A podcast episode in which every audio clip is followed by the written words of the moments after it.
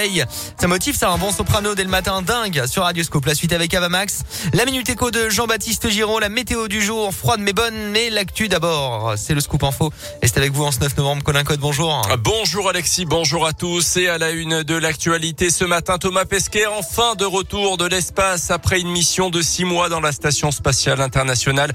L'astronaute français a améri tout à l'heure au large de la Floride vers 4h30, une première pour lui, puisque lors de sa précédente mission dans l'espace en 2017. Il avait atterri cette fois-ci au Kazakhstan.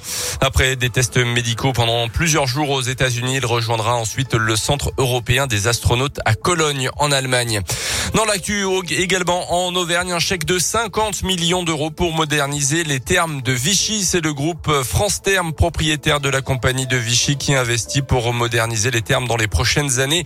En partant de ceux qui existent déjà, France Terme a décidé de développer le resort thermal et touristique de Vichy puisque c'est comme ça qu'il faut désormais l'appeler autour de trois pôles bien distincts. Sylvain Serafini est le directeur de la compagnie de Vichy. Les termes Calou vont rester concentrés sur leur euh, savoir-faire en médecine thermale. La dimension prise en charge très personnalisée qu'il y a dans les Célestins, là aussi, va continuer de s'étoffer. Et la grosse nouveauté, effectivement, c'est tout le pôle prévention qui va prendre place dans l'ancien établissement des Dômes, avec euh, toute une partie euh, plaisir qu'on va retrouver dans les futurs bains de Vichy, dans lequel on aura des bassins intérieurs et extérieurs en eau thermale. On voudrait qu'à horizon saison 2024, l'ensemble de l'offre soit livré, reconfiguré.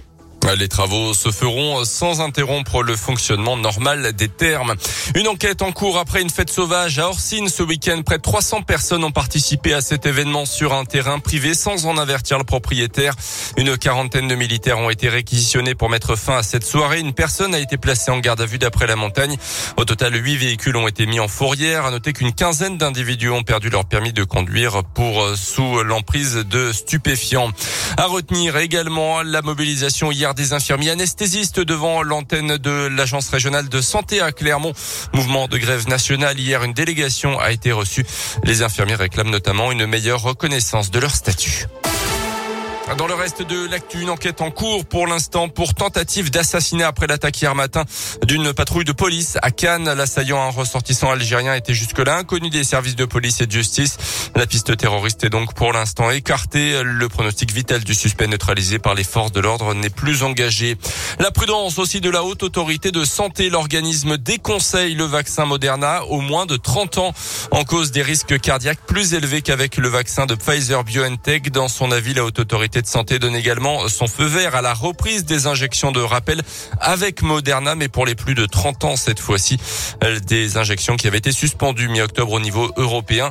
Euh, je vous rappelle qu'Emmanuel Macron va s'exprimer ce soir pour la neuvième fois depuis le début de la crise. Le chef de l'État parlera évidemment de la situation sanitaire en France, mais il pourrait s'exprimer également sur les réformes à venir avant la prochaine présidentielle. Les sports avec le foot et un petit coup dur pour les Bleus à quelques jours d'affronter le Kazakhstan. Match de qualification pour le mondial au Qatar. Le milieu de terrain Paul Pogba s'est blessé hier à l'entraînement à la cuisse, remplacé dans le groupe France par Jordan Verretou. L'équipe de France jouera également la semaine prochaine, mardi, en Finlande. Et puis en basket ce soir, la cinquième journée de Pro avec un déplacement pour nos Auvergnats de la Jave. Ça sera sur le parquet de Nancy, le quatrième du championnat à partir de 20h.